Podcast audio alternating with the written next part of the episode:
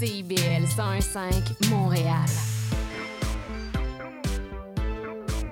CIBL, au cœur de la culture. C'est intermittent jusqu'à Wellington. Vers la rive sud, congestion depuis Turcot, euh, parce qu'on a eu un accident tout à l'heure sur la 132. Bon, ben c'est clair, tu vas être en retard. Ouais, cool. J'ai de la gym. Parce que la 132 demeure encore occupée. Il est 9 h. CIBL. 101 Bonjour à toutes et à tous, vous écoutez les Aurores Montréal sur CIBL. Ici Charline Caro, votre animatrice, ravie de vous retrouver en ce lundi 16 octobre. Et aujourd'hui, on reçoit Merveille Mungang Jifo, lauréate de la cérémonie Femmes du Mérite de la Fondation Y. On accueillera également Debbie Debbie Trent du Centre pour les victimes d'agressions sexuelles de Montréal pour finir avec notre chroniqueur cinéma Léo Mercier-Ross. Alors que vous soyez au travail, sur la route ou bien tranquillement en train de vous réveiller, bienvenue sur les ondes de CIBL. Et dans l'actualité municipale, Valérie Plante a annoncé lors d'un point presse vouloir se représenter à la mairie de Montréal en 2025. La mairesse actuelle en est à la moitié de son deuxième mandat et souhaiterait en briguer un troisième lors des prochaines élections municipales. Lors de la même conférence de presse, Madame Plante a également réclamé la construction de 2000 logements par année pour lutter contre l'itinérance.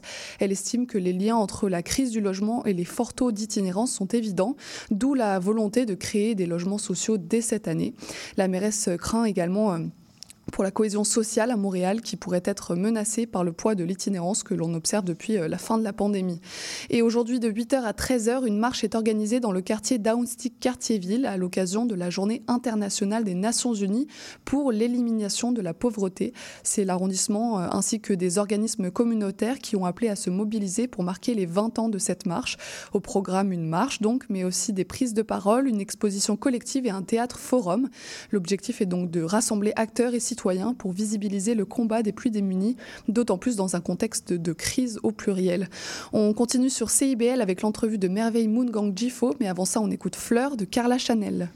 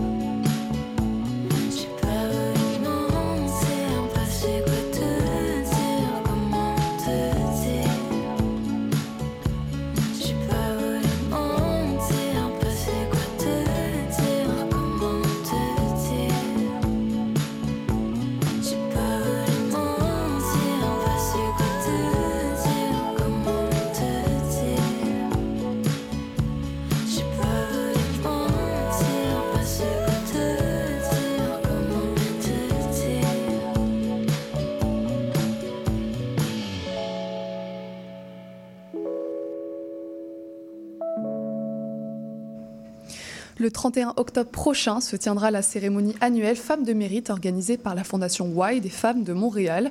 Au cours de cet événement, des prix seront remis à des femmes qui contribuent au progrès de la société à travers différentes catégories de nominations.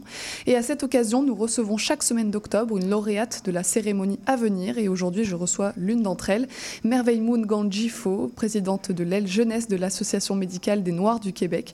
Plus généralement, vous êtes une étudiante engagée dans les causes liées à l'éducation, à la santé, à la justice raciale et à l'autonomisation des femmes. Bonjour Merveille.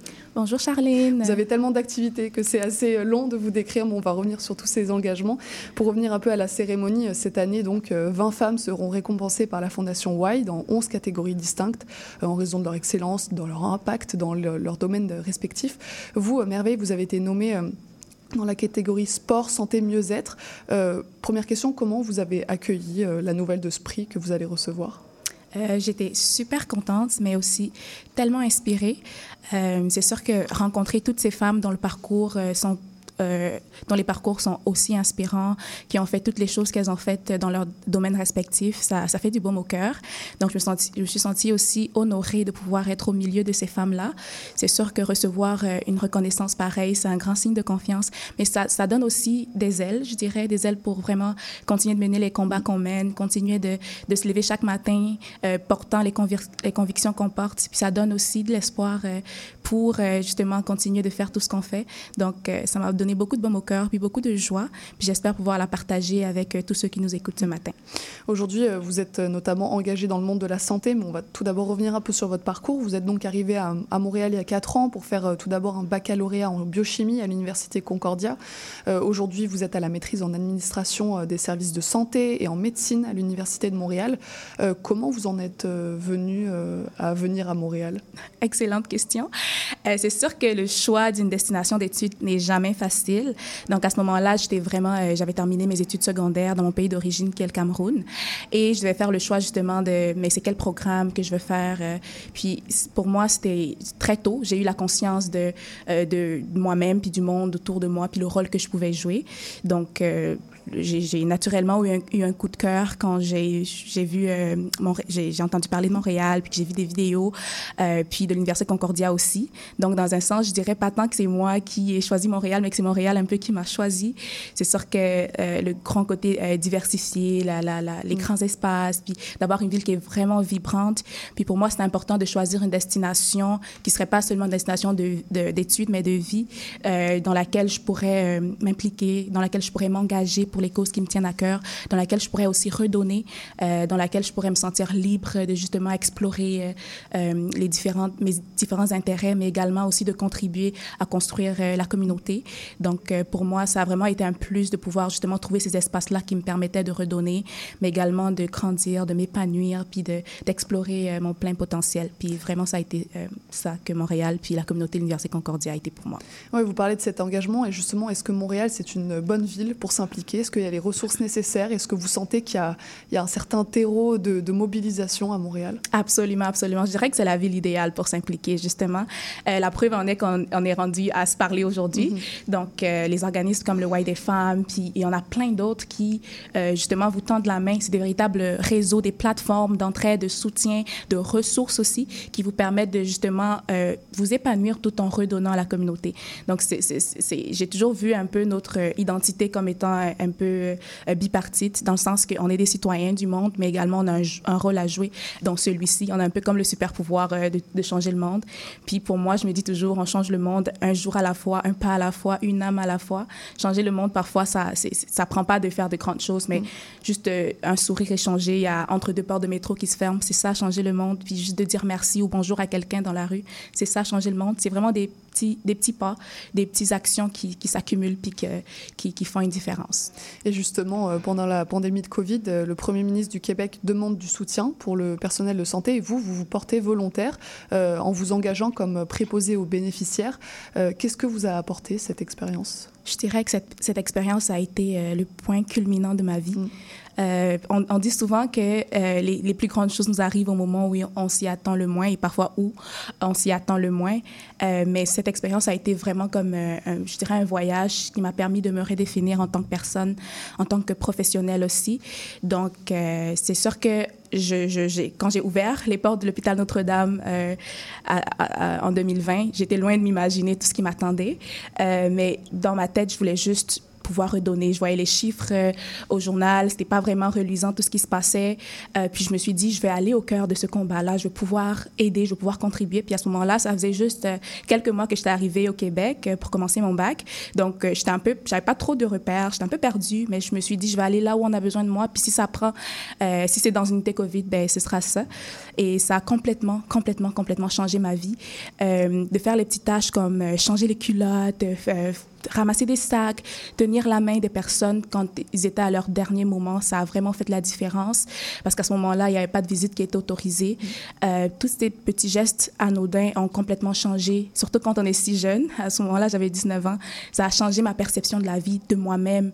Ça a changé ma perception de la souffrance, de la maladie, de la mort, de c'est quoi l'humanité, c'est quoi mon rôle, qu'est-ce que je peux apporter? Puis c'est ça qui m'a décidé justement à m'engager pour plusieurs causes, notamment avec l'Association médicale du Nord du Québec, mais également aussi de commencer des études en santé publique. Puis je suis tombée justement amoureuse de l'univers médical. C'était- le sujet de ma prochaine question. Donc, vous dites que vous êtes tombée amoureuse du, du système médical. C'est pas quelque chose euh, de courant, c'est pas quelque chose qu'on entend souvent, mais vous, c'est arrivé en changeant des, culottes et en tenant la main à des gens. Oui, oui, c'est arrivé au moment où on s'y attend le moins. C'est sûr que parfois dans la vie, il y a des événements qui nous brisent, euh, mais après qui nous reconstruisent, puis on se reconstruit soi-même, mais on prend une forme différente de celle qu'on avait avant. Donc pour moi, ça a été vraiment comme euh, le, le déclic s'est produit à ce moment-là. Puis euh, de pouvoir travailler avec toutes ces personnes, tous ces, euh, ces médecins, ces infirmières, tous ces professionnels, tous ces préposés même, qui font, qui donnent leur maximum à chaque jour pour que des patients, euh, pour que le système puisse bien se porter. Ça a vraiment fait une différence. Je me suis vraiment comme sentie inspirée par toutes ces personnes-là qui donnent de leur temps, qui donnent de leur vie, littéralement, pour sauver celle des autres. Puis je dirais que je me suis jamais, jamais, jamais sentie aussi vivante qu'en risquant ma vie parce qu'à ce moment-là, la pandémie était quand même, euh, euh, c'est sûr que ça faisait beaucoup peur. On savait très peu d'informations chaque jour pour que euh, d'autres puissent maintenir la leur. Puis ça a été une expérience qui a vraiment trans qui m'a transformée. Euh, puis ça a motivé aussi le fait que je sois maintenant étudiante en médecine. Je pense que la médecine, c'est vraiment une formidable histoire d'amour avec l'humanité. Puis c'est un grand privilège de pouvoir servir de cette manière-là. Donc, euh, de pouvoir aller chercher les outils. C'est pour ça aussi que j'ai commencé ma maîtrise à l'École de santé publique, justement, parce que je m'intéresse beaucoup aux inégalités sociales en santé, puis comment est-ce qu'elles affectent la qualité l'accessibilité des soins, surtout dans les communautés issues des minorités, par exemple la communauté noire. Donc, c'est, il y a beaucoup de travail à faire, mais je dirais qu'un pas à la fois, on y parvient. Puis, euh, il y a beaucoup d'espoir pour le système de santé, puis euh, surtout quand les forces vives sont rassemblées pour travailler ensemble. Oui, mais justement, à côté de vos études de santé, donc vous avez un grand parcours euh, d'engagement auprès euh, de nombreux organismes. Vous avez par exemple siégé au Conseil des jeunes du Commonwealth pour l'Afrique et l'Europe, mais également à l'Open Dreams Organization, qui donne accès à l'éducation aux enfants du tiers-monde. D'où vient cet engagement Euh, je dirais, c'est- vraiment dans mon très tôt, je me suis, j'étais vraiment la petite fille qui, euh, voyait le monde puis était révoltée de certaines injustices, de certaines inégalités. J'ai une conscience assez aiguë d'autrui, euh, du monde qui m'entourait. Puis je me suis dit, je veux, je veux, je sais pas ce que je vais faire plus tard, mais ce que je sais où je serai, je sais pas ce que où je serai dans quelques années, mais ce que je sais, c'est que je vais être au cœur du combat. Vraiment pouvoir euh, redonner puis euh, con- contribuer à construire la résilience communautaire. Donc, c'est vraiment tout ça qui m'a poussée à, à m'engager auprès des différents organismes-là. Mais c'est sûr que de pouvoir faire une différence, ne serait-ce qu'un tout petit peu dans la vie euh, de- de- des gens ou des communautés, c'est ça qui me porte, c'est ça qui me nourrit. Donc, euh, et c'est vraiment en donnant qu'on peut véritablement recevoir. Puis de mon côté, euh, je reçois beaucoup de, de, de, de- de- ce sentiment de pouvoir, de, faire de mon mieux pour justement construire un monde meilleur, euh, réinventer un avenir, pourquoi pas, surtout pour les communautés les plus défavorisées. Donc, euh, pour moi, c'est vraiment quelque chose qui me rejoint beaucoup dans mes valeurs puis qui me tient à cœur. Je me sens littéralement vivante en contribuant chaque jour euh, de cette manière-là. Et aujourd'hui, vous êtes notamment engagé auprès euh, donc de l'Association médicale des Noirs du Québec, qui vise une meilleure euh, représentation des personnes noires dans le domaine de la santé. Vous avez donc réussi à allier un peu vos passions de l'univers médical et de l'engagement. Oui, absolument, absolument. Puis c'est un honneur puis un privilège de pouvoir travailler avec euh, l'aile jeunesse de l'Association médicale du Nord du Québec. Euh, on mène plusieurs combats, euh, mais l'un de nos mandats principaux, c'est vraiment de, euh, de pouvoir augmenter la représentation des personnes issues des communautés noires dans le domaine médical, tant les études médicales, que ce soit la médecine, les sciences infirmières, l'ergothérapie, tout ce qui a trait au domaine médical. Donc, on croit véritablement que c'est à travers ça qu'on pourra avoir un système de santé plus, non seulement qui ressemble aux personnes qui, euh, qui le dessert, mais également qui peut être pleinement inclusif et euh, qui peut justement euh, jouer efficacement le, le, le rôle qu'il est censé jouer. Et je suis vraiment privilégiée parce qu'à travers cet engagement-là, je travaille beaucoup avec les jeunes. C'est sûr que parfois, c'est les jeunes des communautés noires qui sont parfois issus de milieux pas très favorisés. Donc, on, est vraiment, on essaie de porter un message d'espoir, de leur dire que c'est possible, de, croire en eux, parce que croire en soi un tout petit peu plus peut faire tout un monde de différence. C'est à quel point de juste se dire qu'on est capable de montrer des modèles inspirants de la société. On a euh, également un bon programme de mentorat euh, pour ça, de faire du plaidoyer aussi, d'aller chercher les collaborations, chercher les partenariats pour faire entendre les voix justement des jeunes de, des, communautés noires, mais également visibiliser les expériences euh, des différentes personnes de ces communautés-là. C'est très porteur, puis euh, c'est exactement ça qu'on fait à l'association. Pour reprendre des chiffres, donc il y a 4,5% des postulants en médecine qui sont noirs et il y a 1, 1 pour 1, 2% euh, des admis qui sont des personnes noires. Donc vous avez un peu commencé à expliquer pourquoi les, les, les Noirs, c'est important pour eux de faire partie du secteur de la santé, mais pourquoi pour la société, c'est important qu'il y ait des professionnels de santé qui sont noirs. Oui, exactement. C'est sûr que ça, c'est des chiffres de 2019. Donc, on a quand même pas mal fait du chemin, surtout notamment à travers les différents partenariats qui ont été faits, euh, les différentes actions menées aussi par des universités, comme l'Université de Montréal qui a sorti un plan d'action pour les communautés noires, l'Université McGill aussi qui a un Black Candidate Pathway. Donc, il y a énormément d'actions qui ont été faites en ce sens-là depuis. Euh, mais c'est sûr que le, augmenter la représentation, ce serait vraiment comme un, c'est un gagnant-gagnant, tant pour les communautés qui peuvent justement être ces futurs professionnels de la santé pour desservir toutes les communautés, euh, mais également pour le système de santé qui gagnerait beaucoup à avoir de la diversité vraiment une force, de pouvoir euh, avoir ces différentes opinions, ces différentes formations, ces différents parcours. Euh, puis il se dégage énormément de beauté dans la, de, dans la capacité collective d'agir, puis de pouvoir ensemble transformer euh, justement l'expérience de soins de tous les Québécois, euh, indépendamment de leur race ou de leur mm. milieu d'appartenance. Donc c'est vraiment pour un, un, un, système de santé plus inclusif et plus égalitaire euh, qu'on se bat. Puis euh, je pense qu'on fait du chemin, puis ça, ça va, ça, ça, va bien. Est-ce que euh, être engagé, ça peut être lourd émotionnellement? Vous portez beaucoup d'espoir et vous êtes confronté à des réalités parfois dures et injustes? C'est sûr que à, à faire ce qu'on fait chaque jour, on, on, est parfois confronté à, on se retrouve parfois à pleurer, à se poser des questions, à s'interroger, mais ça fait partie de l'expérience, ça fait partie du processus. C'est lourd, je dirais, mais c'est aussi énormément gratifiant de voir euh, tout ce qu'on est capable de faire ensemble, de voir tout ce qu'on est capable de faire euh, justement en décidant de, euh, d'agir contre le statu quo, tout ce qu'on est capable de faire en prenant un pas à la fois. Donc, je dirais c'est lourd émotionnellement, mais c'est beaucoup plus gratifiant. Puis, on, on sent pas le temps, quand on est vraiment passionné puis qu'on aime ce qu'on fait, on sent pas le temps passer. On sent pas toute cette lourdeur-là parce qu'on voit juste les retombées positives de ce qu'on fait.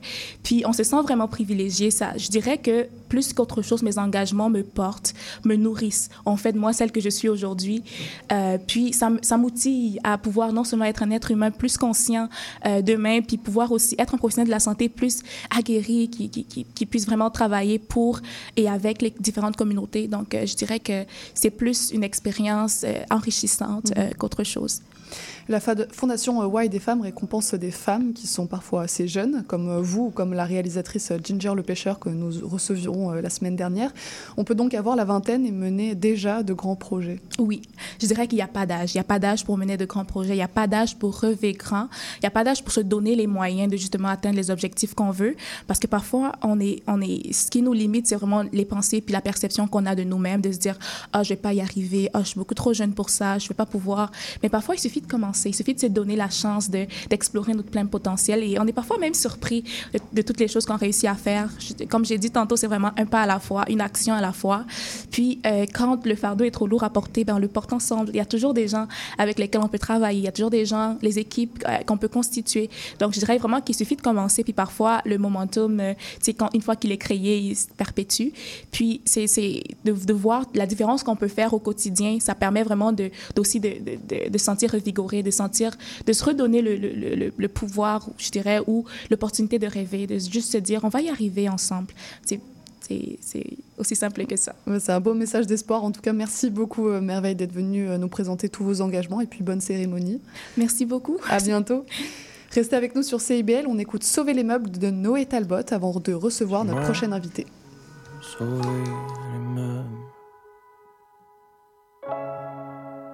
Parce t'es parti avec.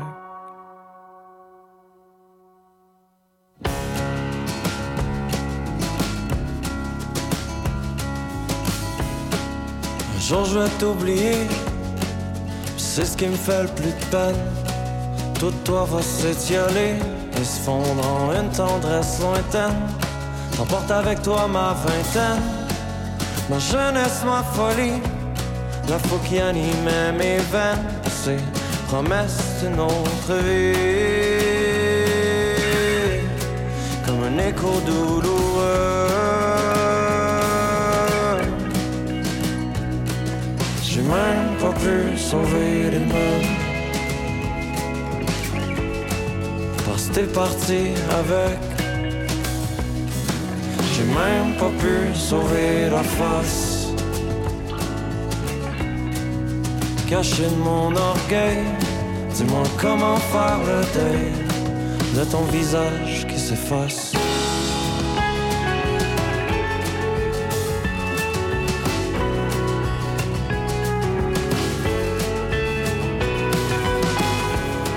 J'avais la tête tellement dure que je ne portais pas de casque.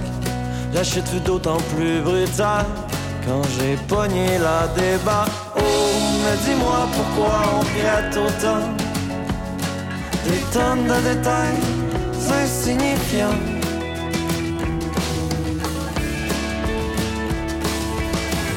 À te reconquérir, je m'évertue. Mais je vois bien que je ne suis plus pour toi que des excuses. Toi qui as encore vanté haut et fort mes vertus. Tu répètes à qui veut bien ton excuse. Comme un écho douloureux.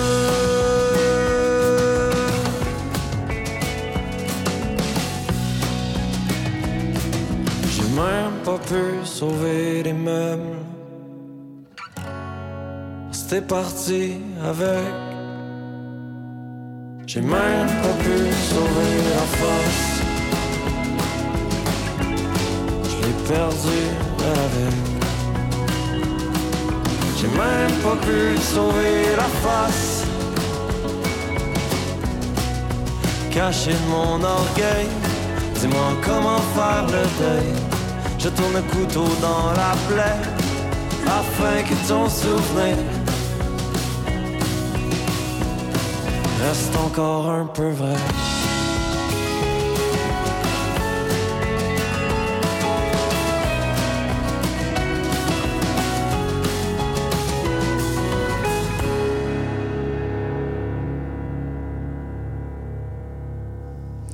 Et on reçoit Debbie Trent, directrice du Centre pour les victimes d'agressions sexuelles de Montréal, pour parler de la mission de cet organisme et plus, et plus globalement de l'enjeu des violences sexuelles.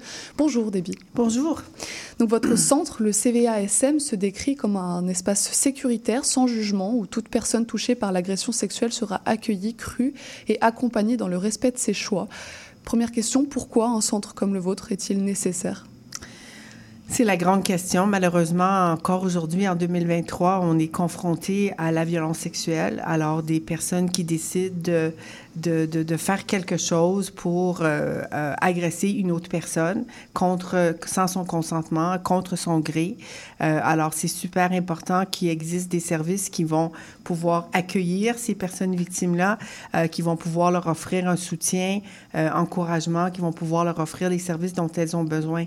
Euh, c'est un, un centre qui a été créé parce que il fallait trouver un milieu, un endroit où les personnes qui sont victimes de ces crimes-là allaient pouvoir se trouver dans, un, dans une situation où on n'allait pas les juger, qu'on allait pouvoir les accueillir. Euh, comme vous savez, les agressions sexuelles, la violence sexuelle, c'est pas un sujet avec lequel on est toujours bien confortable. C'est pas un sujet avec lequel on accueille facilement les personnes qui ont été agressées sexuellement. Donc, c'est important d'avoir un endroit où les personnes victimes vont pouvoir se retrouver sans être jugées. Vous souhaitez que toute victime d'agression sexuelle reçoive de l'aide psychosociale, médicale et légale appropriée. Euh, ce n'est pas le cas de toutes les victimes aujourd'hui. Absolument pas. Nous, on peut, on cherche à offrir aux personnes qui se rendent, euh, qui nous appellent, qui communiquent avec nous, qui viennent à recevoir les services d'intervention médico-sociale, on cherche à offrir à ces personnes-là qui ont le, qui, qui, qui nous trouvent, qui, qui, qui ont été référés, qui ont, sont amenés, on cherche à leur offrir, offrir les meilleurs services possibles. Est-ce que tout le monde connaît le centre? Non. Une chance que vous êtes là pour, euh, pour, euh, pour nous recevoir et qu'on puisse en parler ensemble. Euh, mais c'est pas, non, c'est sûr, c'est pas tout le monde qui, euh, qui, connaît les ressources et qui, est qui sont capables de, de, s'y rendre. Et quels sont euh, les obstacles plus concrètement qui se posent euh, aux victimes après une agression? Une personne qui a vécu, tu sais, c'est- quelque chose qui se passe dans un certain niveau d'intimité. hein. C'est quelque chose qui se passe souvent euh, dans, le discret, dans le, dans le secret. Euh, alors pour quelqu'un de, de, de- d'avoir le courage euh, de, de, de- de- d'en parler, de, de dire à quelqu'un, écoute, je pense que j'ai été agressé sexuellement, de devoir raconter cette histoire-là à des étrangers, à des policiers, à des personnes dans une instance médicale, ça prend énormément de courage et les gens se sentent pas à l'aise. On parle de choses qui sont quand même relativement intimes. Euh, qu'il y a quelqu'un qui a décidé de, rentrer dans cette intimité-là. Alors de devoir ensuite raconter ce qu'on a vécu, c'est pas quelque chose qui est facile. Alors ça, c'est un premier obstacle, d'avoir le, le, le- les mots, de se sentir confortable, euh, d'avoir peur d'être jugé. Hein, on a toujours peur, on pense que les gens ne croiront pas. Alors c'est d'être cru. Est-ce que les gens vont regarder mon comportement, vont regarder les choses que moi j'ai fait, vont, penser ou regarder que euh, j'étais, sortie, j'étais dans une situation sociale, j'avais peut-être bu un verre ou deux, les gens vont me dire, mais oui, mais c'est ta faute, t'as pas été capable de, de- d'exprimer, de dire non et tout ça. Alors, il y a toutes ces embûches-là qui, qui font en sorte que la personne victime, elle va souvent comme reculer, elle va, elle va, elle n'aura pas facilement le courage. Et aussi le fait que la plupart des personnes qui sont agressées sexuellement le sont par des personnes qu'elles connaissent. Alors, tu sais, c'est- large, connaître, connaître quelqu'un.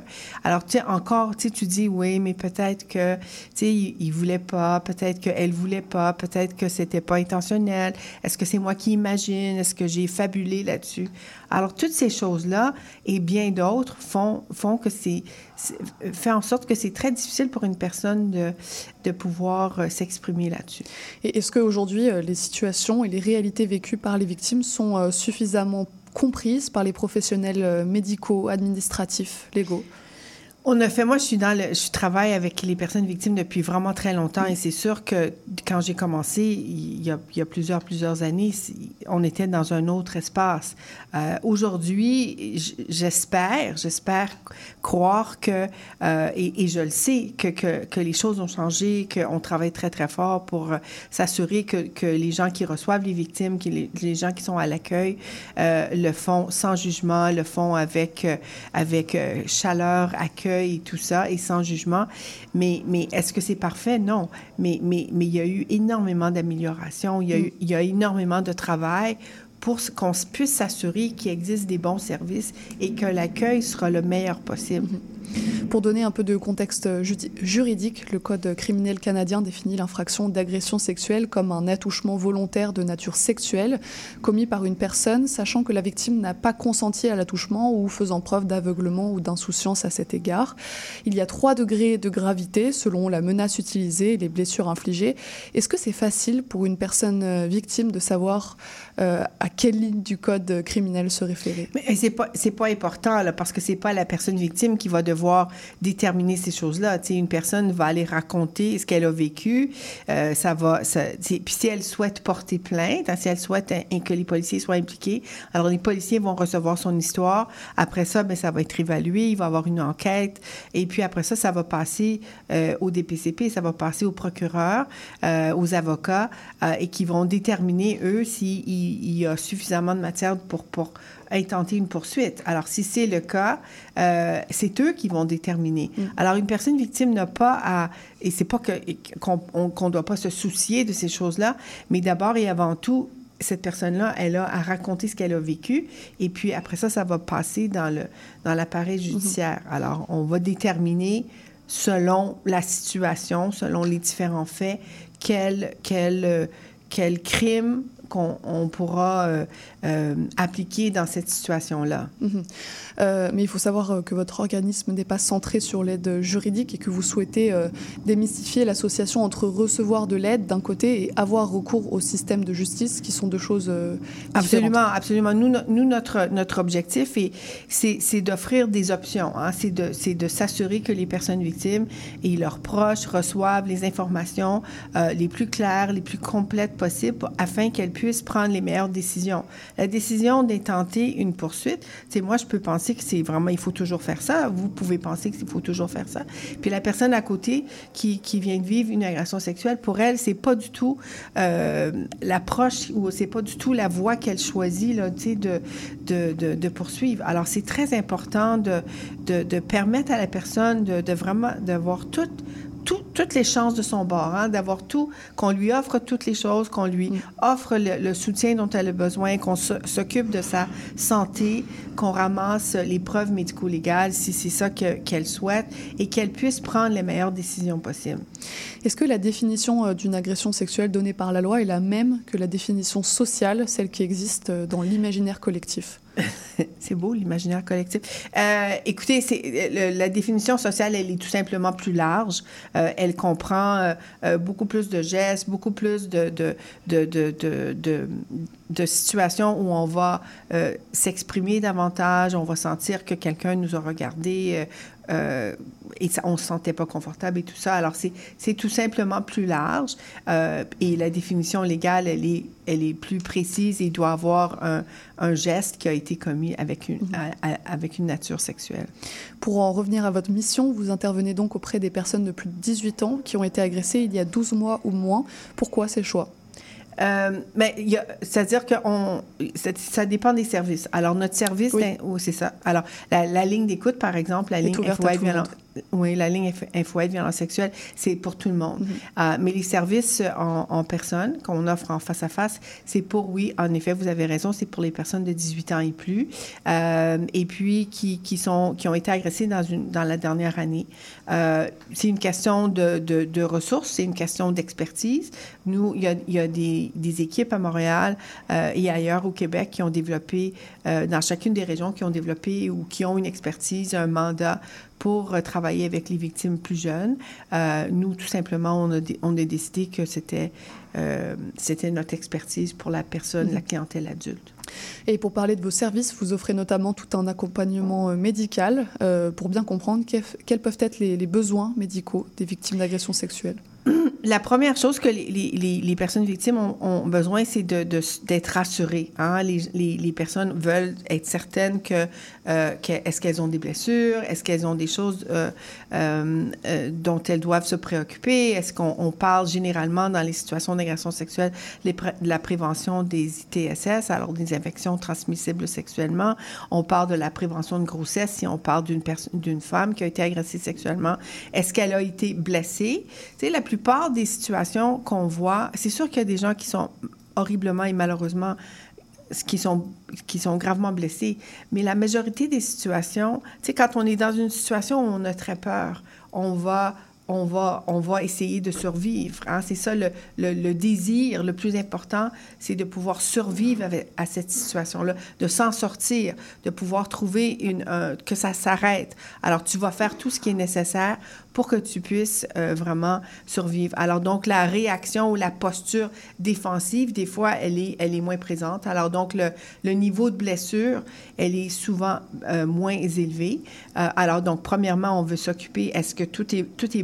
Les victimes disent souvent, est-ce que je suis correct? Est-ce que tout est correct? Est-ce que est-ce qu'on m'a est-ce qu'il y a quelque chose de, mal qui qui, m'est arrivé? Est-ce que j'ai est-ce que j'ai attrapé quelque chose? Alors alors ça c'est la première chose. Elles ont elles ont besoin aussi de, de pour que ça se passe bien ce type d'intervention là, elles ont besoin euh, que euh, que ça se passe dans une atmosphère qui est accueillante où la personne va se sentir crue, elle va se sentir confortable d'expliquer ce qu'elle a vécu.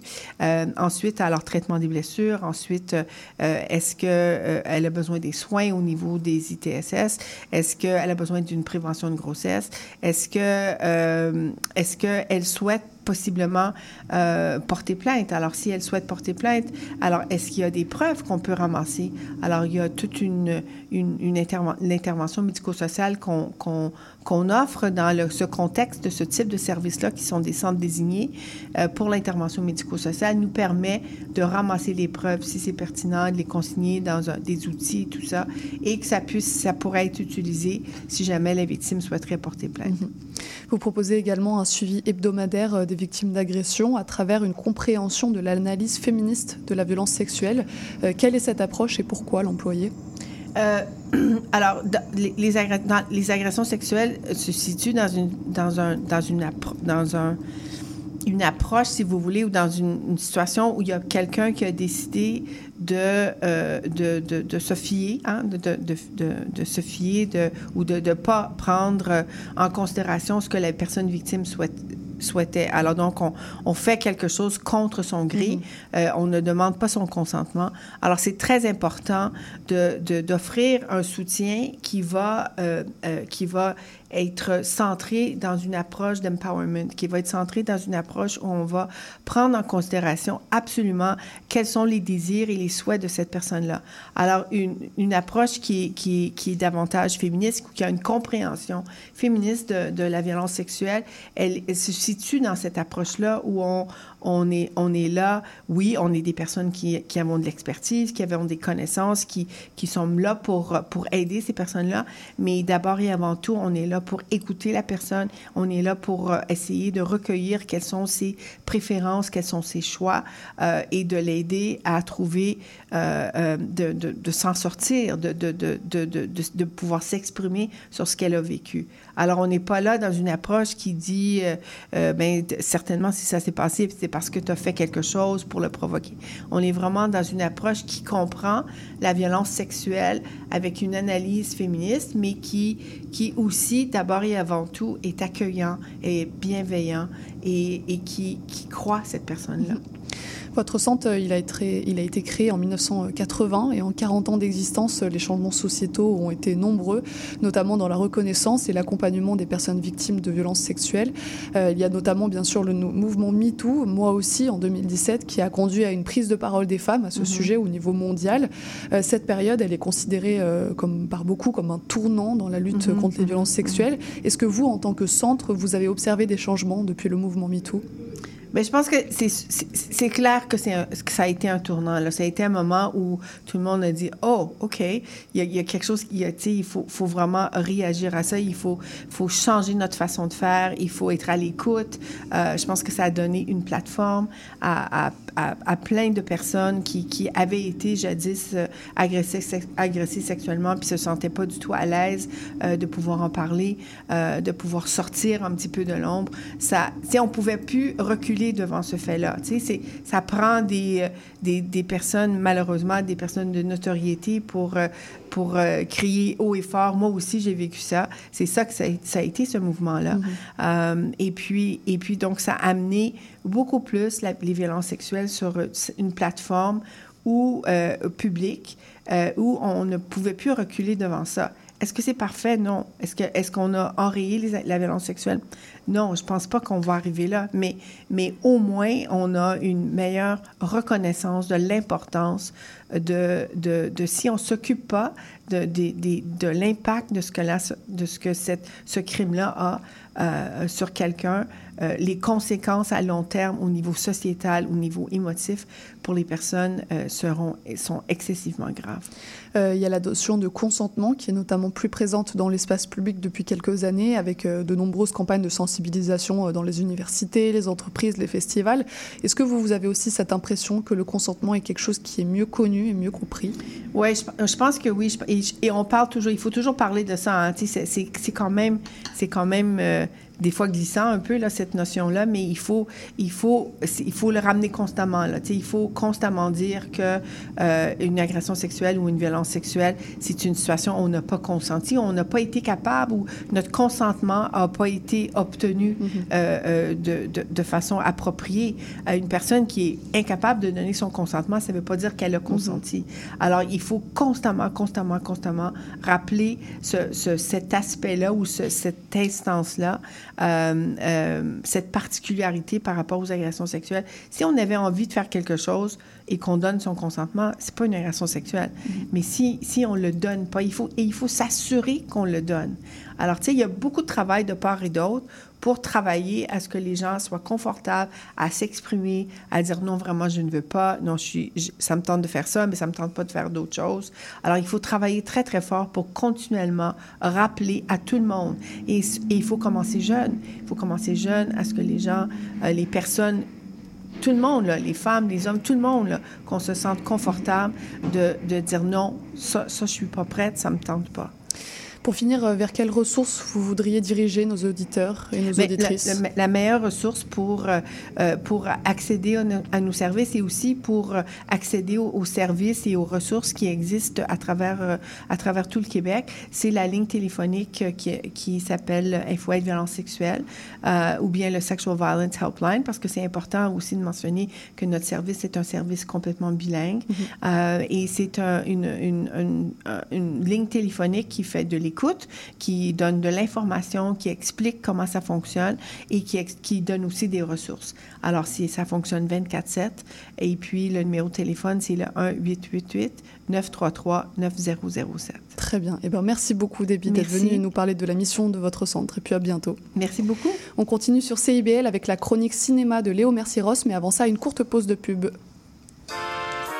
Le bingo de CIBL arrive sur les ondes du 101.5 FM. Courez la chance de gagner 2500 dollars en prix. Procurez-vous une carte de bingo dans un commerce inscrit sur notre site web et branchez-vous sur le 101.5 FM. Pour connaître le point de vente le plus près de chez vous, consultez le CIBL101.5.com. Dès le 22 octobre, on joue au bingo de CIBL tous les dimanches de 16h. Viens te faire entendre lors de la consultation publique pour la jeunesse qui se tiendra le vendredi 20 octobre à la salle polyvalente du Cœur des sciences de l'UQAM.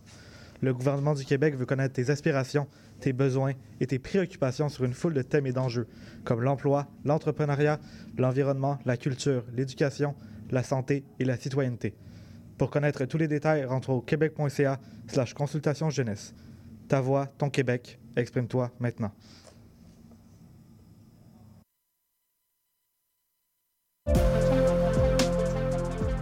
Salut, c'est Laurie Vachon. Dans Attache Tatoon, tu vas découvrir les artistes d'aujourd'hui et de demain. Une heure d'entrevue avec les artistes émergents pour parler de création, de leurs influences et bien sûr de leur univers. Viens écouter Attache Tatoon. Une heure de musique, une heure de découverte, c'est dans Attache Tatoon, jeudi de 13h à 14h sur CIBL 101.5.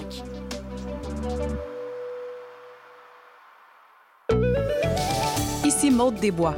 À l'effet durable, on pose un regard vaste sur les enjeux environnementaux, la transition écologique, les défis de société et le développement durable par le biais d'entrevues et de chroniques qui s'appuient sur l'actualité environnementale. C'est un rendez-vous tous les mardis 10h, rediffusion lundi 8h sur les ondes de CIBL 1015.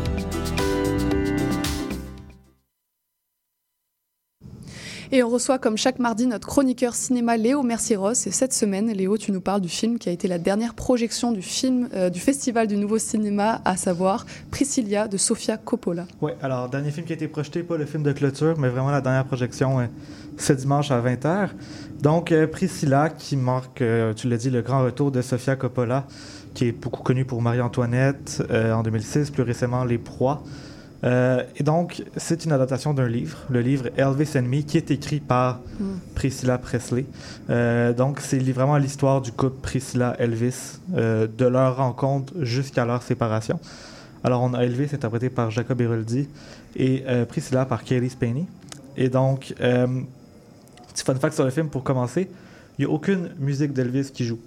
Pas du tout. Dans le fond, on, on utilise juste des petits covers de, de musique de l'époque. Et c'est parce que, dans le fond, la compagnie qui détient 85% des droits de la musique d'Elvis a simplement refusé Mm. de donner euh, les droits au film. Ça donne un aspect assez intéressant parce qu'on a le droit à un petit peu un contre-Elvis.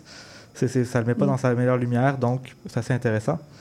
Et donc, on ouvre en Allemagne, euh, où Priscilla, qui à l'époque a 14 ans, habite là parce que son père, qui est capitaine dans l'armée américaine, est en station là. Et comme le destin le veut, Elvis Presley, à l'âge âgé de 24 ans, euh, est dans la même base militaire, c'est là qu'il fait son service. C'est déjà une rockstar à l'époque. Hein. Mm. Euh, Priscilla le connaît comme Elvis Presley, le- peut-être pas encore le roi de la pop, mais comme une, euh, une bonne célébrité. Euh, ils vont se rencontrer dans des parties et c'est comme ça que l'histoire d'amour va commencer. Et plus le film évolue, plus les deux vont se rapprocher et plus on va comprendre, en parallèle à Priscilla, que c'est peut-être pas une relation aussi parfaite que l'on pourrait s'imaginer. Il y a un film euh, qui est déjà sorti sur Elvis Presley l'année dernière et qui s'appelle Elvis. Euh, c'est quoi la différence entre ces deux films alors? Eh bien, Elvis euh, veut présenter la vie au complet d'Elvis. C'est vraiment le but principal du film. Pour Priscilla, on a le droit à un angle beaucoup plus droit, dans le fond. Au lieu de vouloir présenter l'entièreté de la vie d'Elvis en trois heures, c'est ce que Elvis de 2022 tente de faire, de manière un peu abstraite d'ailleurs, il- on touche à beaucoup, beaucoup, beaucoup d'aspects. Et bien là, on a un film qui se tient vraiment mieux parce que c'est un angle assez précis, c'est la, la relation entre les deux. On est vraiment du point de vue de Priscilla, donc on n'a pas à voir euh, l'entièreté de la vie d'une personne. C'est vraiment de la rencontre à la séparation, c'est concis comme ça. Euh, puis aussi, le, le Elvis qui est présenté euh, dans Priscilla, il est un petit peu plus étrange, un petit peu moins une bonne personne comme que le film aurait pu le présenter. Euh, le meilleur exemple, je pense, c'est la différence d'âge entre les deux. hein, euh, puis la dynamique, la dynamique excusez-moi, de manipulation que Elvis avait envers Priscilla. Dans le film de 2022, c'est mentionné, mais euh, c'est- Priscilla est surtout juste un amour pour Elvis et un plot point. Ici, dans Priscilla, il y a plein de personnages qui le mentionnent, euh, sans arrêt. On lui dit il est trop jeune, il est trop vieux, qu'est-ce qu'il fait avec toi? La meilleure exemple, dans le fond, c'est la rencontre. Euh, Première fois, il lui dit ah, Tu dois être sur le bord de graduer le secondaire. Elle dit Non, je suis en, je suis en 9e année, qui est l'équivalent du secondaire 3. Euh, ce à quoi il répond Ah, t'es un bébé. Et elle fait juste répondre merci. Donc, il y a déjà cette espèce de. On n'est pas très bien dans le scénario. On comprend qu'il y a une différence d'âge et de Mhm. manipulation qui est vraiment là. Qui est de combien la différence d'âge? 10 ans. Euh, il la rencontre à 14 ans, donc c'est quand même assez flagrant. Euh, elle est très jeune, elle a rien vécu comparé à lui. Puis justement, elle, elle va être en couple avec Elvis Presley, donc elle est complètement en chambre sous lui. Et puis, cette différence-là va même plus loin que dans le scénario. Dans le casting, par exemple, Jacob Elordi, c'est un gars très grand, il fait 6 pieds 5. Puis euh, Kelly Spanley, elle est vraiment petite. Donc, à côté, il a l'air d'un, absolument d'un géant. Il est plus grand qu'elle. Et en plus de ça, on va venir mettre des contre-plongées pour encore plus l'agrandir, sa présence. C'est un- une manière simple de le montrer, mais qui fonctionne autant bien. Euh, donc, c'est cela. Puis aussi, on parle d'un biopic. Euh, ça tombe moins dans les pièges euh, du biopic, qui est l'objectivité. hein. Pour Elvis, on est vraiment sous la vision du réalisateur. Là, dans Priscilla, on est dans le point de vue de Priscilla. C'est pas objectif en tant que tel, mais c'est objectif en tant que tel de son point de vue. C'est vraiment ça qui est présenté. Oui, c'est ce que je voulais dire. Le titre du film, Priscilla, c'est pas pour rien que ça porte le nom euh, Non, de, la compagne et pas du chanteur. C'est vraiment sur elle. Euh, D'ailleurs, Priscilla Presley est productrice du film, donc on peut assumer que ce qui est présenté dans le film est vraiment sa vision. Elle a eu un, un apport créatif pour dire non, c'est pas vrai, oui, c'est vrai, Mm. par exemple. Euh, donc c'est un biopic. Comment euh, l'univers des, des années 60 et 70 est, est présenté? Super bien fait, en fait. C'est, flawless quasiment. Euh, Les décors sont fidèles. Puis aussi, ils parlent d'eux-mêmes. Par exemple, on voit beaucoup la maison d'enfance de Priscilla, puis la maison, la maison dont- dans laquelle elle habite avec Elvis dans le futur. Euh, Il y en a une qui est beaucoup plus grise, beaucoup plus fermée. Il y en a une qui est très ouverte, très blanche. Euh, je vous laisse deviner laquelle est laquelle. Je pense que c'est assez simple. Euh, donc, ça parle par eux-mêmes. La différence est flagrante. Même chose pour les costumes. Ils sont énormément fidèles. Euh, puis aussi, une des manières que Elvis manipule euh, Priscilla, c'est avec les habits. Dans le fond, il choisit comment elle s'habille. Mm. Donc, on voit dans le fond quand elle est habillée par Elvis et habillée par elle-même, la différence, on la voit tout de suite. Puis sinon, je dois donner tout, tout, tout mes louanges à l'équipe de maquillage qui font un travail absolument merveilleux. Non seulement ils sont fidèles à l'époque, mais pour Priscilla, c'est la même actrice quand elle a 14 ans ou quand elle en a 25 dans la Mm. fin du film. C'est vraiment bien fait. Oui, c'est vraiment bien fait. Et à 14 ans, on dirait qu'elle en a avoir 14. À 26, on a l'air qu'elle en a avoir 26. L'actrice en a 25. Donc, euh, ils l'ont un peu rajeuni, un peu vieilli. Euh, puis, dans le fond, même quand elle passe de 14 ans à 16 ans, au début du film, elle est en attente d'Elvis. Puis, il y a un montage où est-ce que elle est en attente, elle écrit des lettres et tout. Puis, elle passe de 14 à 16. On voit tout de suite une différence. Ils sont pas Mhm. contentés de juste faire un look ado, un look adulte. puis, même, même chose quand elle vieillit plus tard, euh, vers la fin, il y a un montage qui va accélérer rapidement dans les années. À toutes les scènes que ça coupe, on la voit grandir. euh, Mhm. donc, ça, ça m'étonnerait même pas que ce soit récompensé aux Oscars au niveau du maquillage. Et... Il y a un Oscar pour le maquillage? Euh, ouais. Ah ouais, ok, très bien. Euh, c'est un film qui a l'air d'être très centré sur les personnages. Comment, comment est le jeu des acteurs? Ah, ben, c'est un film caché sur les deux performances principales. hein. Euh, puis autant Jacob Elordi que Kelly Penny sont remarquables. Euh, Penny a d'ailleurs gagné le prix d'interprétation féminine à la Mostra de Venise en 2023 pour ce rôle-là. Euh, puis le Elvis de Elordi, il a vraiment une superbe présence. Il l'incarne vraiment bien. Euh, son accent est excellent, c'est assez bien prendre. Euh, même parfois, il est tellement trop présent que c'est difficile à comprendre. C'est trop dans le, le parler du Texas. Puis tu sais, Elordi est assez connu pour jouer le manipulateur un peu charmant, comme son rôle de Nate dans la série Euphoria.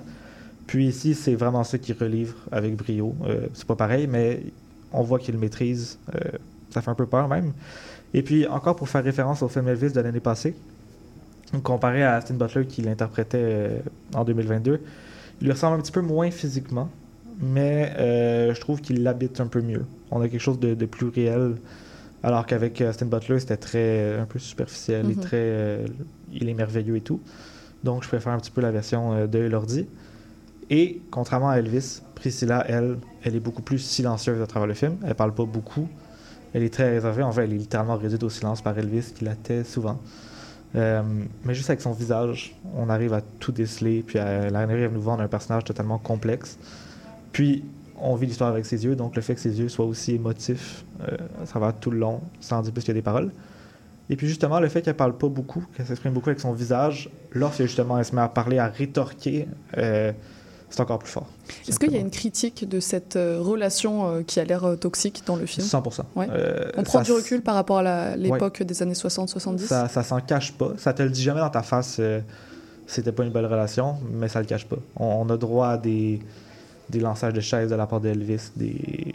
Puis on le voit tout de suite, il pète sa coche, puis après ça, il vient tout de suite la réconforter comme si tout allait bien. Donc c'est pas une, une relation banalisée, romantisée? Non, vraiment D'accord, pas. très Il y, a, bien. il y a une romantisation qui se fait. Puis d'ailleurs, on va y revenir un petit peu plus tard, puis c'est vraiment un bel aspect. Mais euh, non, c'est vraiment, il y a vraiment une critique de cette relation-là, très clairement. J'imagine que tout n'est pas parfait. Euh, non, dans le fond, il y a quelques aspects négatifs. Le montage, euh, il y a quelques jump cuts par moment qui sont voulus dans les scènes, par exemple, de party, où est-ce que ça fonctionne.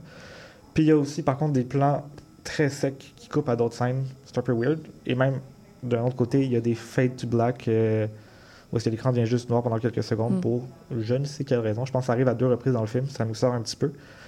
Puis aussi, la deuxième partie est un peu plus faible que la première. En fait, on commence avec euh, vraiment quelque chose de fort. On tombe en amour avec Elvis en même temps que Priscilla, puis en même temps, on découvre quand ça va pas bien en même temps qu'elle.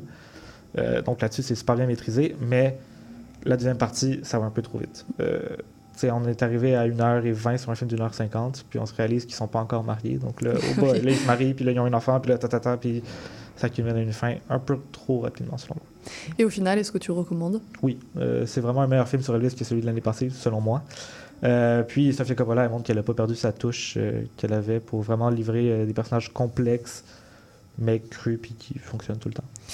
Et pour euh, un autre sujet, pour Halloween, euh, qu'est-ce que tu pourrais nous recommander en cinéma Quelques films d'horreur qui pourraient euh, Ouais. nous faire du bien en cette période? Euh, ben, on fait c'est l'Halloween dans pas long, et pourquoi pas commencer tout de suite à se mettre dans cette petite euh, ambiance. Donc, quelques classiques, si vous voulez bien, dans, dans mes préférés, on a Evil Dead de Sam Raimi. Le premier, si vous voulez quelque chose d'un peu plus horreur. Le deuxième, si vous voulez quelque chose d'un peu plus humoristique. Euh, sinon, un bon classique du film euh, de loup-garou, An American Werewolf in London, que je ne peux que recommander pour ceux qui ne l'ont pas vu. Et pour quelque chose qui veulent vraiment de l'horreur euh, absolument pure, Blair Witch Project, que je. Pas, pas, le, le- pas celui de 2015, l'original, vraiment. Mhm. Faites-vous plaisir avec celle-là. Euh, plus familial, un film qui m'a terrifié étant petit, euh, La Maison Monstre, qui est un film d'animation d'horreur pour enfants. Moi, ça m'avait totalement fait peur quand j'étais petit, mais j'adorais ce film-là. Euh, sinon, L'étrange Noël de Monsieur Jack, comme d'habitude. Classique. Euh, oui. Puis, euh, niveau plus humoristique, un de mes films préférés, euh, Shaun of the Dead, réalisé par Edgar Wright, qui est un film de zombies un peu parodique.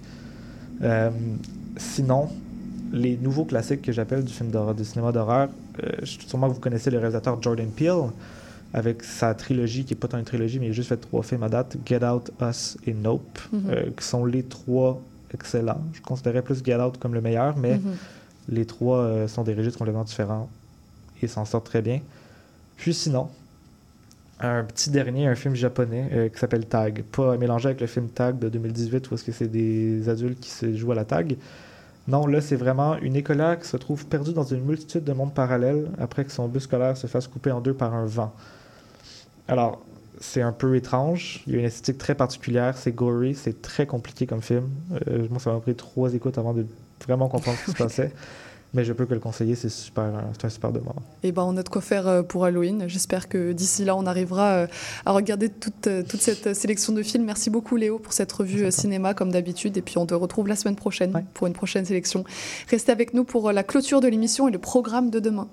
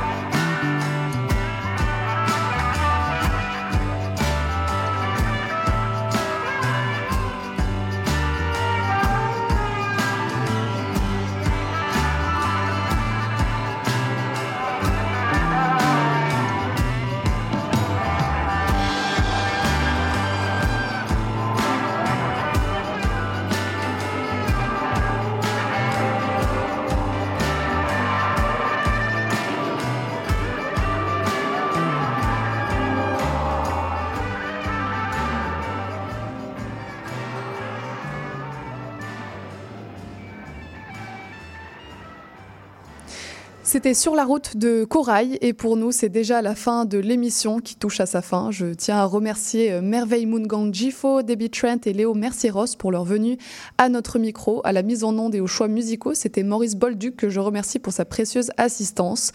Pour le programme de demain, on reçoit l'auteur et journaliste Frédéric Lavoie pour parler de son dernier livre Troubler les eaux. On accueillera également notre chroniqueur Christian Nadeau pour les enjeux de société avant de finir avec la chercheuse Anne-Marie Pilote pour parler de la féminité comme stratégie de communication politique. Alors si ce beau programme vous intéresse, restez branchés. Et n'oubliez pas que si vous souhaitez réécouter cet épisode ou ceux des jours précédents, rendez-vous sur notre site web cibl105.ca ou sur les plateformes de podcast. C'était Charline Caro sur CIBL. Je vous remercie pour votre écoute et je vous dis à demain pour notre prochaine émission.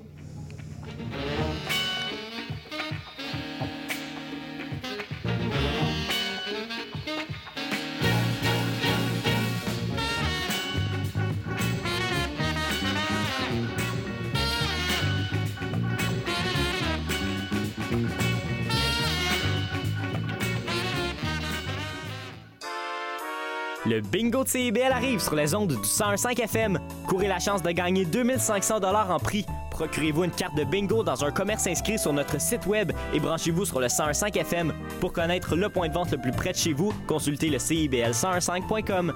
Dès le 22 octobre, on joue au bingo de CIBL tous les dimanches dès 16h. Pour en apprendre et en découvrir plus sur les facettes les moins connues de la musique, Face B avec Oli Poitras. à CIBL 1015.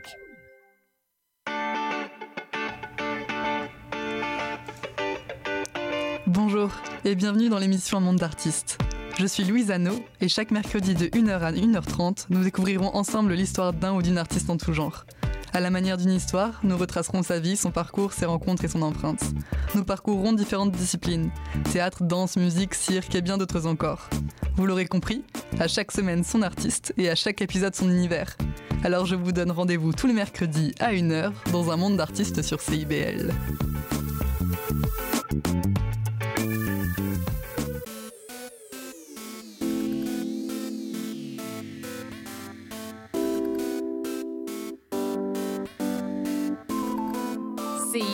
101.5 Montréal. Vivre Montréal, Montréal. Alors, ici c'est IBL. On entre en onde bientôt, bientôt, dans 5 minutes. CIBL 101.5 au cœur de Montréal.